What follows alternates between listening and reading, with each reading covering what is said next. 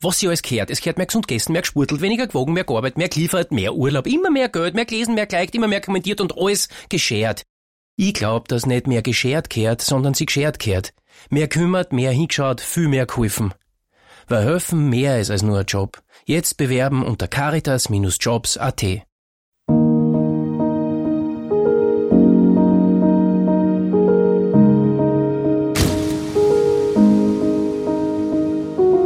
Herzlich willkommen in der Dunkelkammer. Mein Name ist Michael Nickbasch, ich bin freier Journalist und beschäftige mich mit mächtigen Menschen. Also genauer mit der dunklen Seite der Macht.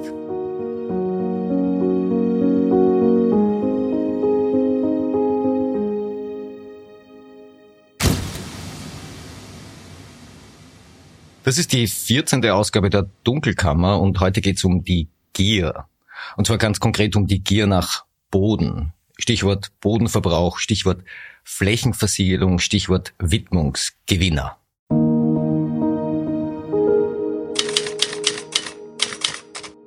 Österreich verschlingt sich langsam aber sicher selbst.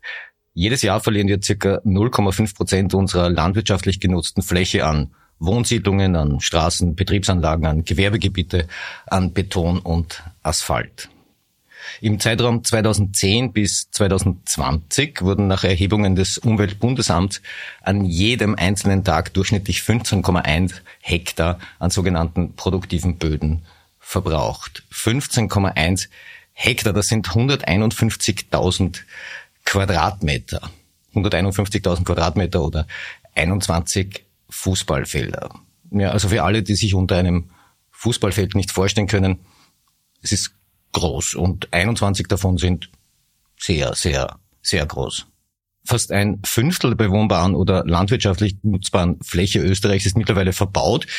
Insgesamt sind das knapp 573.000 Hektar. Das ist mehr als die doppelte Fläche des Bundeslands Vorarlberg. Und wer sich jetzt unter der Fläche Vorarlberg nichts vorstellen kann, Vorarlberg ist so groß wie 364.285 Fußballfelder. Wir haben zwar mittlerweile eines der dichtesten Straßennetze Europas, sind bei der Supermarktdichte führend und gemein ist jede Gemeinde ohne eigenes Fachmarktzentrum. Aber wo keine Felder mehr sind, da kann nichts mehr angebaut werden und wo nichts mehr angebaut werden kann, kann auch nichts mehr geerntet werden.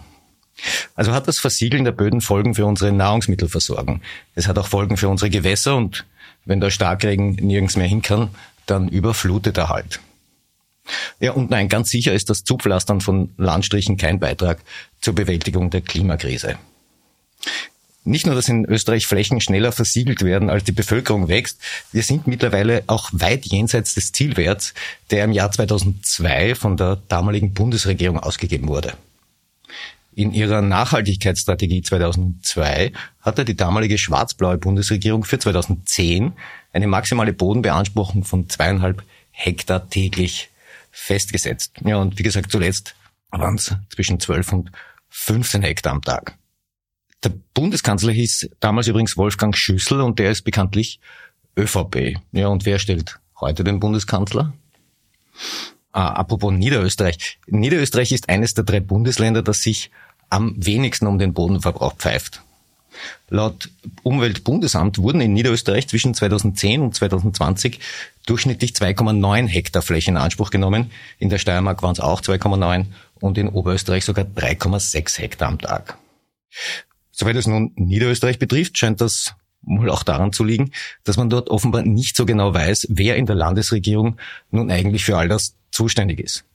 Ich habe dazu Recherchen angestellt und Erstaunliches erfahren oder eigentlich nicht erfahren aber dazu später.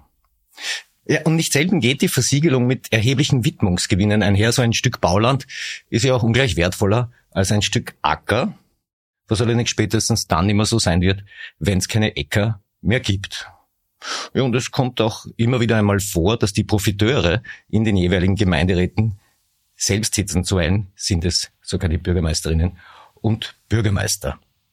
Ich darf nun einen Gast begrüßen, der sich mit Gleichgesinnten zu einem ungewöhnlichen Schritt entschlossen hat. Er will die Republik Österreich für die eigenen Versäumnisse beim Umweltschutz vor Gericht in die Pflicht nehmen lassen.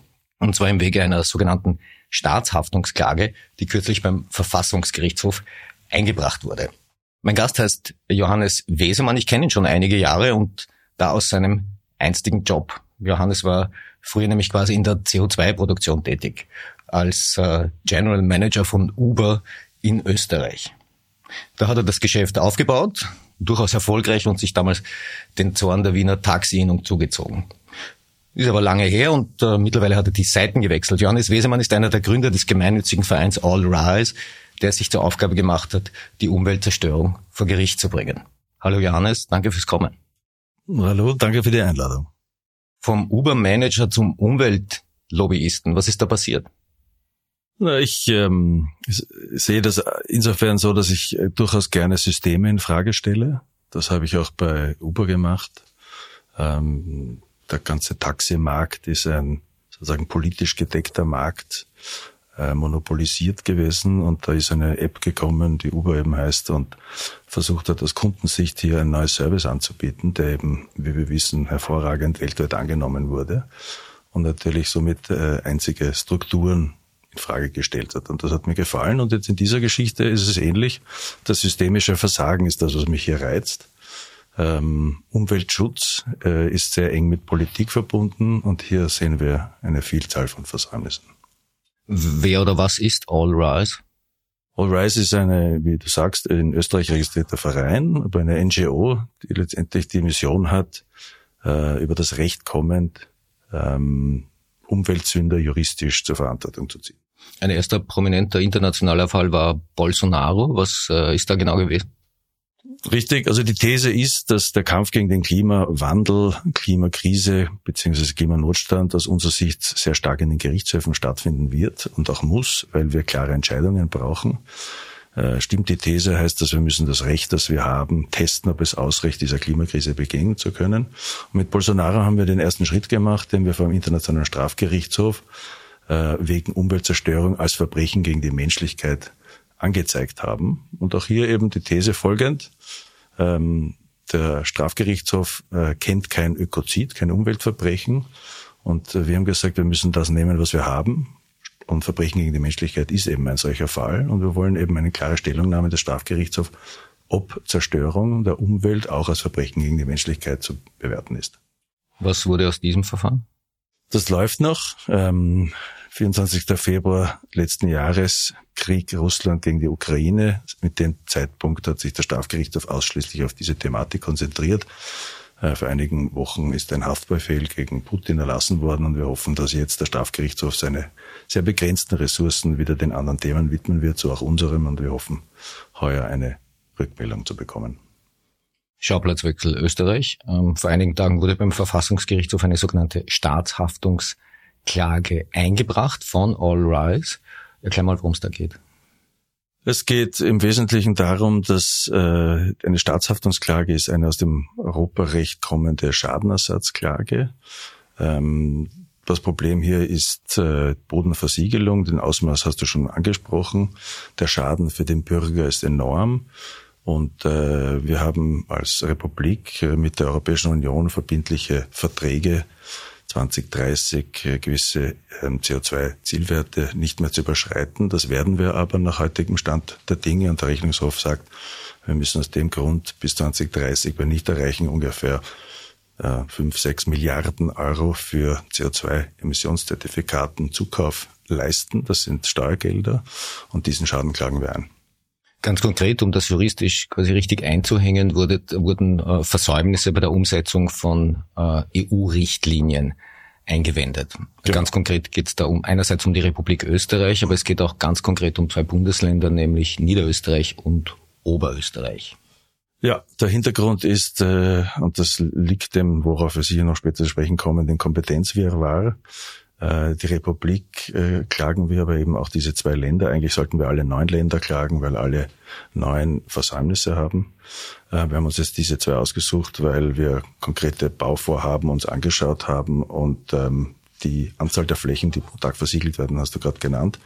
Und Naturschutz ist Ländersache und daher die Kompetenzen haben uns dazu geführt, diese zwei Länder mal hervorzunehmen. Also ganz konkret geht es da einerseits um die Richtlinie Flora, Fauna, Habitat, eine wichtige EU-Richtlinie. Dann geht es um die Vogelschutzrichtlinie. Es geht aber auch um Richtlinien auf, das sind Landessachen bei uns. Es geht aber auch um Richtlinien auf Bundesebene. Da geht es um die Nitratrichtlinie, die Wasserrahmenrichtlinie. Also eine ganze Reihe von Bestimmungen, die Österreich offensichtlich nicht zur Gänze und nur sehr schleppend umgesetzt hat. Eine Erklärung dafür? Also die juristische Erklärung ist, dass äh, ein Organ der Republik äh, bei der Umsetzung sozusagen diese Ziele unterlässt und somit ein Schaden für den Bürger, der Rechte hat, äh, entsteht. Und diese Rechte ähm, klagen wir dann somit ein ähm, bekommen ja, wie gesagt, auf die Kompetenzen noch zu sprechen. Und weil das ein Wirrwarr ist, zeigt der eine auf den anderen. Und wir hoffen einfach mit dieser Klage eine klare Stellungnahme des äh, Verfassungsgerichtshofs bekommen. Und bekommen wir Recht, bedeutet das, dass der Gesetzgeber die Gesetze nachschärfen muss. Und das ist genau das, was wir erreichen wollen. Kompetenzwirrwarr ist ein äh, gutes Stichwort. Ich habe im, im, Vorfeld unseres Gesprächs äh, und quasi nachdem ich eure Klage gelesen hatte, die Achtung öffentlich zugänglich ist, korrigiere mich. Absolut, auf unserer Webseite bodenverbrauch.org kann man die herunterladen. Diese Mühe haben sich offensichtlich die von mir angefragten ähm, politischen Vertreter nicht gemacht. Ich habe angefragt beim Bundeskanzleramt, ähm, was denn das Bundeskanzleramt zu den Vorwürfen der unzulänglichen Umsetzung von Richtlinien sagt. Das Bundeskanzleramt antwortete nicht. Dann habe ich ähm, beim Umweltministerium angefragt, die Antworten dazu komme ich gleich. Ähm, habe auch bei den Ländern Niederösterreich und Oberösterreich angefragt. Äh, in Niederösterreich erschüttert mich jetzt nun gar nichts mehr, weil offensichtlich weiß dort tatsächlich niemand so richtig, ähm, wer nun zuständig ist für all das. Ähm, meine erste Anfrage ging an den vermeintlich zuständigen Umweltlandesrat Landeshauptmann Stellvertreter Stefan Pernkopf von der ÖVP. Da habe ich im Internet nach der Geschäftsordnungsverteilung der Landesregierung gesucht und Umweltschutz ähm, dem Herrn Bernkopf zugeordnet. War ein Fehler. Das Büro Bernkopf hat mich darauf hingewiesen, dass für Naturschutzagenten die FPÖ-Landesrätin Susanne Rosenkranz zuständig sei. Ja, dann habe ich dann das Büro Rosenkranz geschrieben, was die denn zu den vorgeworfenen Versäumnissen sagen.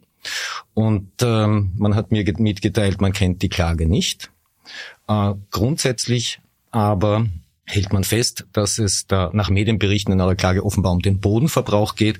Ja, und für den Bodenverbrauch sei Landesrätin Rosenkranz nicht zuständig, sondern Stefan Bernkopf, also der, wo ich schon war, weil es dann nämlich nach ihrer Interpretation um die Raumordnung gehe. Nun gut.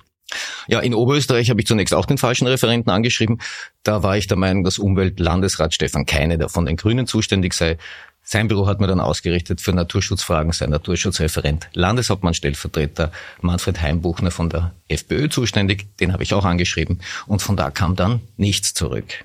Ja, und schlussendlich noch das Klimaschutzressort von Leonore Gewessler, da hat man darauf verwiesen, dass das Ministerium ja wiederum nur teilweise zuständig sei, weil zum Beispiel die Kompetenz für die Raumordnung bei den Bundesländern liege und auf Bundesebene eigentlich das Landwirtschaftsministerium federführend für die Bodenschutzstrategie zuständig sei. Ja, und dann gab es noch ein Zitat. Wir brauchen zum Schutz unserer Böden wirksame Maßnahmen. Dazu gehört vor allem auch eine Bodenschutzstrategie, die das Ziel, den Bodenverbrauch auf maximal zweieinhalb Hektar Verbauung pro Tag zu reduzieren, ernst nimmt. Zweieinhalb Hektar pro Tag, das ist doch das Ziel, das vor mehr als 20 Jahren ausgegeben wurde. Absolut. Ähm, daher ist es auch völlig unverständlich, warum wir dort stehen, wie wir stehen.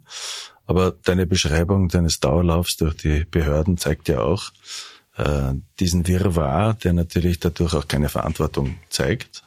Und es ist somit sehr einfach, dass der eine auf den anderen zeigt. Und das ist das große Problem hier in dieser Geschichte. Ähm, der Bund sagt, Naturschutz ist Ländersache, die Gemeinden zeigen auf die Länder, die Länder auf die Gemeinden, die Widmungskompetenzen liegt wiederum bei der Gemeinde.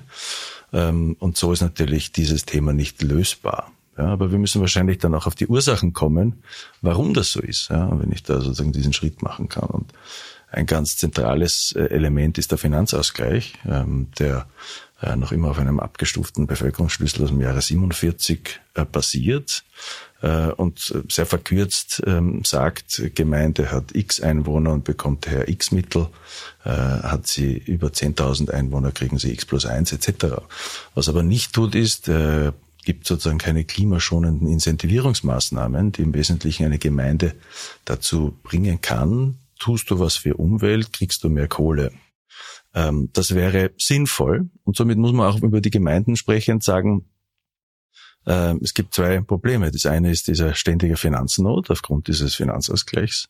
Ähm, und somit ist eine Gemeinde natürlich gezwungen, Mittel zu finden, um in dem Wettbewerb unterhalb dieser Gemeinden irgendwie zu bestehen. Das heißt, das ist eine schwierige Situation. Das andere Problem ist natürlich die Korruption. Ähm, dieses System lädt ein zur Korruption. Wir haben seit Ankündigung Ende März bis heute sicher 70 Zuschriften bekommen, Unterlagen, anonyme Schreiben, Dokumente, die belegen einfach, was da passiert in gewissen Gemeinden, welche Bauvorhaben. Äh, es gibt sehr prominente Beispiele und äh, vielleicht ist das juristisch alles in Ordnung, aber der Beigeschmack ist mehr als fahl und allein, dass das möglich ist, muss abgestellt werden. Reden wir mal über ein paar konkrete Beispiele quer durchs Land. Was habt ihr da mitgebracht? Also unsere Aufmerksamkeit gewonnen hat einmal ein das Projekt in Ohlsdorf in Oberösterreich, wo 18 Hektar im 21er Jahr gerodet wurden. Da hat dann ein Großindustrieller diese Flächen erworben von einem privaten Eigentümer und auch ein Teil von den österreichischen Bundesforsten.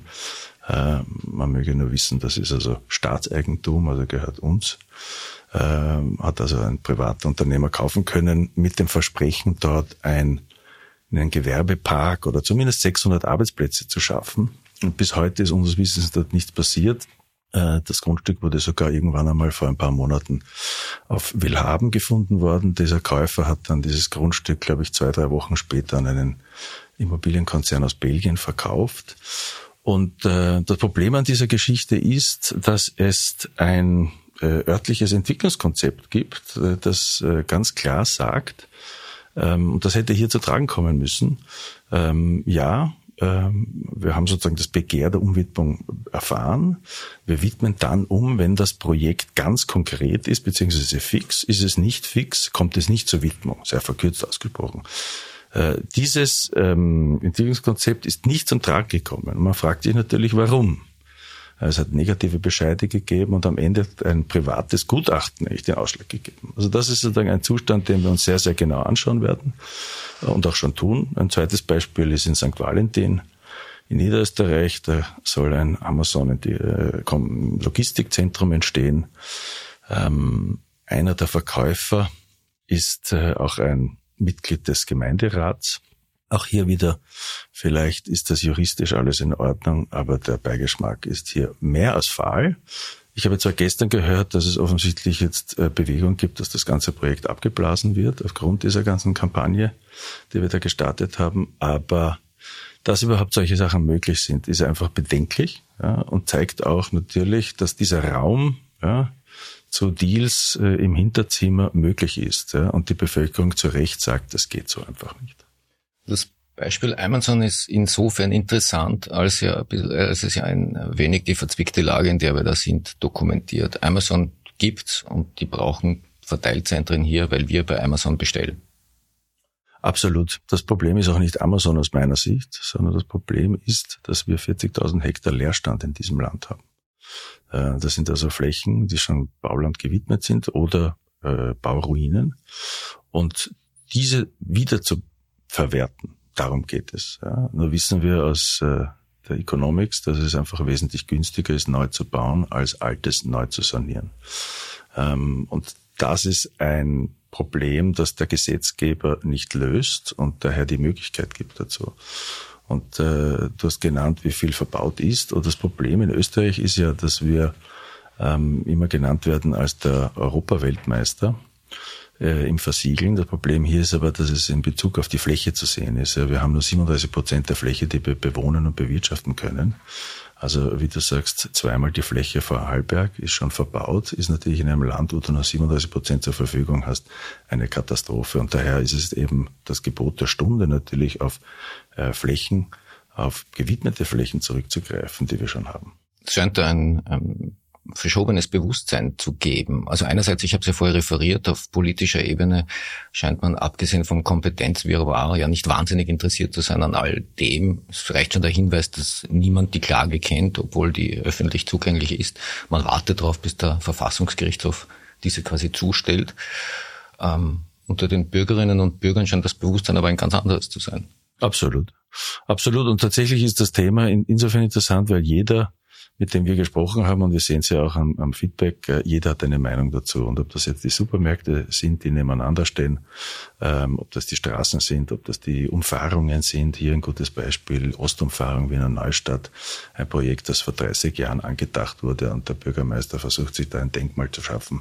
Ähm, das regt die Bürger auf, zu Recht, äh, weil sie natürlich auch verstehen, diese Versiegelung führt dazu, dass wir eben äh, die Lebensmittelproduktion gefährden, die Sicherheit gefährden.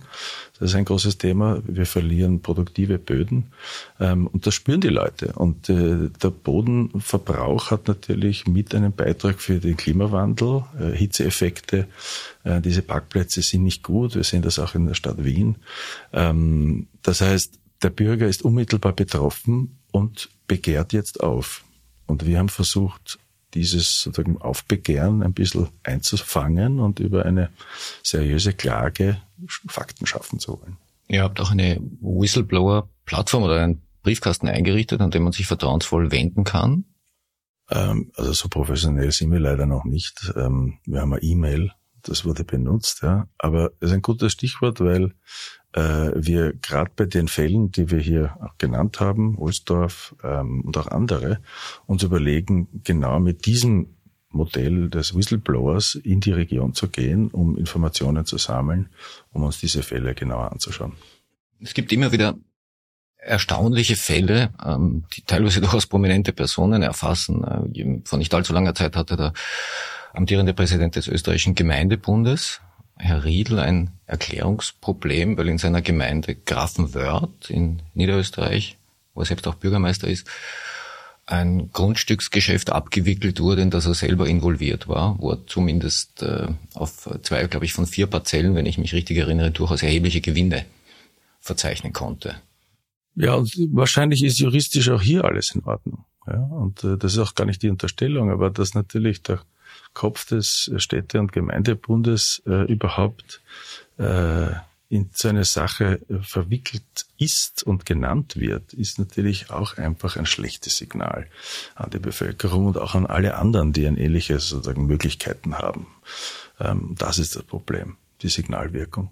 Es geht jetzt gar nicht so sehr darum, dass man den Gemeinden die Kompetenz der Widmungen streitig macht, aber die Verfahren, die da laufen, erscheinen insgesamt sehr intransparent. Ähm, streitig äh, kann man es nicht machen, sollte man auch nicht, weil natürlich nur die Gemeinde weiß, was die Gemeinde braucht. Das Land kann es nicht, vom Bund braucht man gar nicht reden. Das, was aber sicherlich sinnvoll wäre, sind äh, Siedlungsgrenzen äh, einzuziehen. Also in Bayern gibt es zum Beispiel ein interessantes Modell, sozusagen dieses 360-Grad-Kreises, wo du in die Mitte der Gemeinde den Zirkel einschmeißt, dann sozusagen diese 360 Grad drehst. Innerhalb dieses Kreises ist das Kompetenzgemeinde, außerhalb nicht, darf nicht gebaut werden. Ja, in der Schweiz äh, gibt es äh, ähnliche Modelle schon seit äh, Jahrzehnten.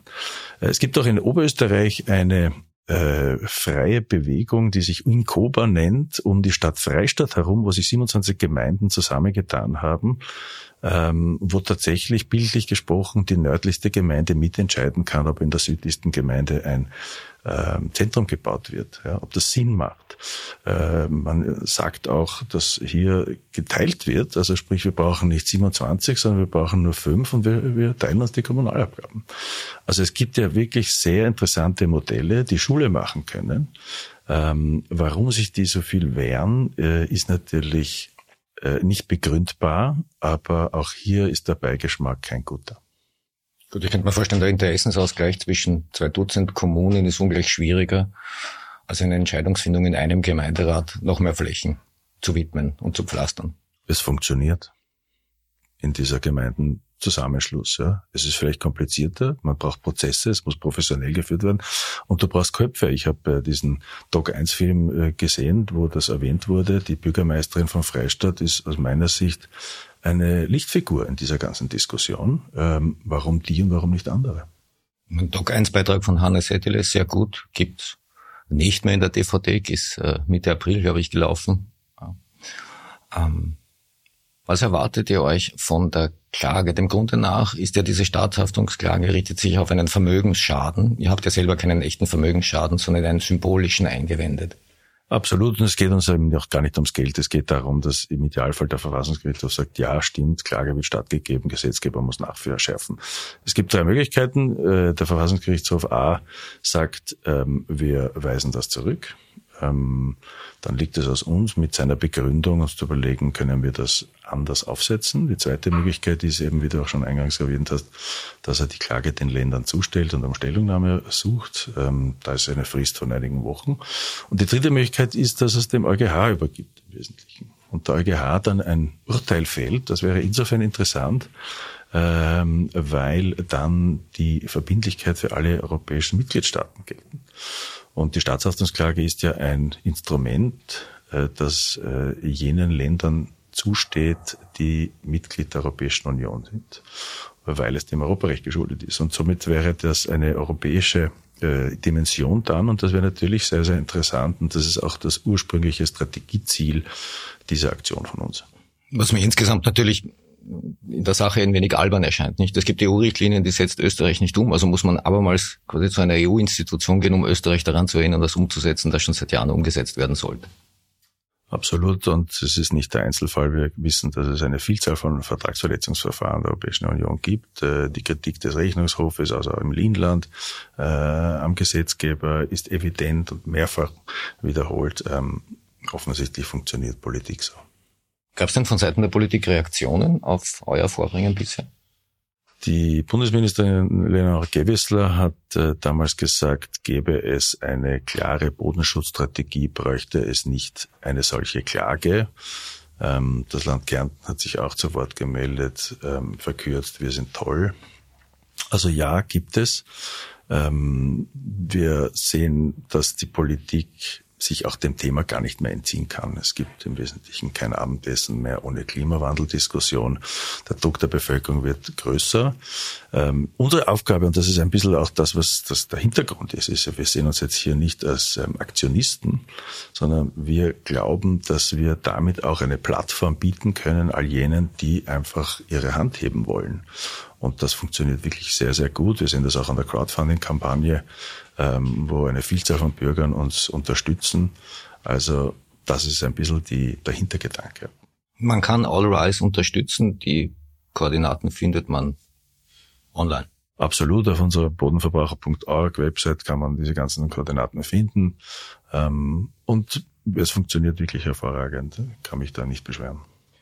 Dass ich es jetzt richtig verstehe. Also es wird derzeit an einer Bodenschutzstrategie gearbeitet, obwohl vor über 20 Jahren eigentlich schon ein Bodenschutzziel ausgegeben war, von dem wir jetzt weit entfernt sind. Genau, also und der wird gearbeitet, ist, ist ähm, Sie ist noch nicht da draußen jetzt die letzte Version. Äh, ich glaube, sollte im Juni sein, wenn ich das jetzt richtig im Kopf habe. Äh, sie soll laut den Wissenschaftlern, die uns begleiten, das ist die Frau Professor Krom-Kolb und der Franz Essel, äh, extrem aufgeweicht worden sein. Also sie wird wahrscheinlich nicht das Ziel erfolgen, das jeder braucht. Ähm, es fehlt aber auch an einem Klimaschutzgesetz. Also wir haben ja ein Klimaschutzgesetz, aber wir brauchen ein Klimaschutzgesetz, also eine Novellierung dieses Gesetzes mit Begrenzungswerten über das Jahr 2020 hinaus. Wir haben vor kurzem von einer Klage auch gehört oder einem Individualantrag der Rechtsanwältin Krömer, die einige Jugendliche unterstützt hat, die genau das auch zum Inhalt ihrer Klage gemacht hat. Völlig zu Recht. Was bringt unser Klimaschutzgesetz, wenn wir äh, 2020 im Wesentlichen das abgelaufen ist? Und da gibt es interessante Vergleiche auch Richtung Deutschland. Wir haben ein sehr spannendes Urteil im 21er Jahr gehabt des Bundesverfassungsgerichts, der, äh, dessen Urteil ganz klar gesagt hat, äh, schlechte Umweltgesetze betreffen alle unsere Grundrechte und daher müssen, muss der Gesetzgeber diese Gesetze nachschärfen. Das ist ein mutiger Schritt gewesen, der wird das deutsche Rechtssystem nachhaltig verändern und ich hoffe sehr, dass der Verfassungsgerichtshof in Österreich auch bereit ist, ja, das sage ich als Bürger, über den Tellerrand zu schauen und zu sagen, welche Verantwortung haben wir als Instanz, um einen Beitrag zum Schutz des Klimawandels zu. Ein Aperçu dazu, ähm, wann immer es um die großen Themen geht, verweist irgendjemand in der österreichischen Politik reflexartig auf das größere Ganze, also in dem Fall zum Beispiel die Europäische Union. Ja, und dann, wenn die Europäische Union entsprechende Richtlinien äh, formuliert, dann setzt man es nicht um oder nicht zur Gänze.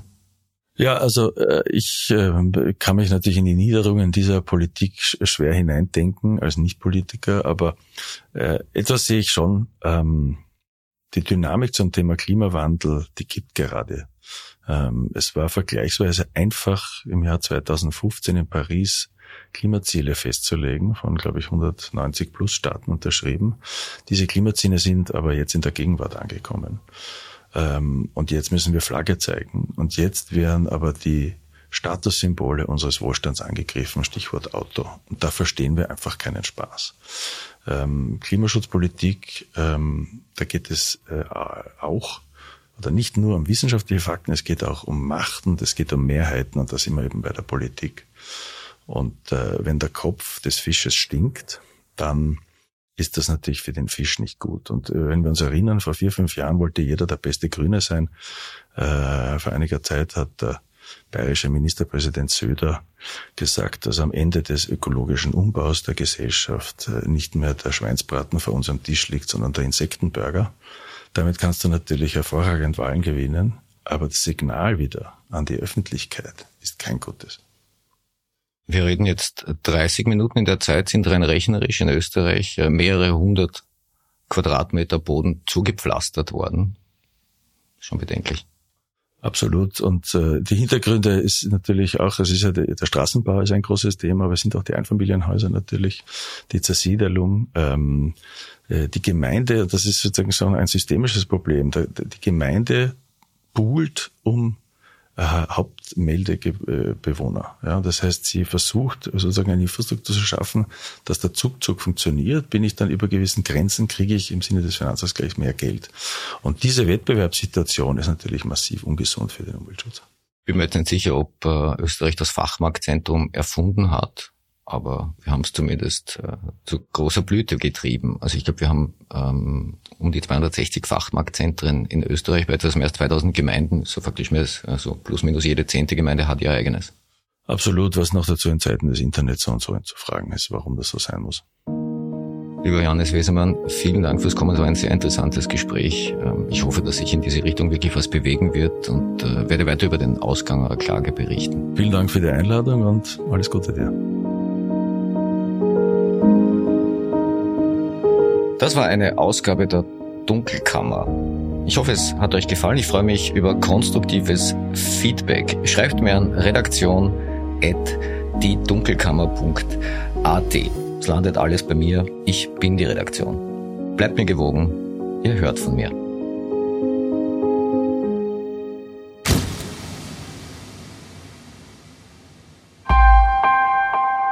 Missing Link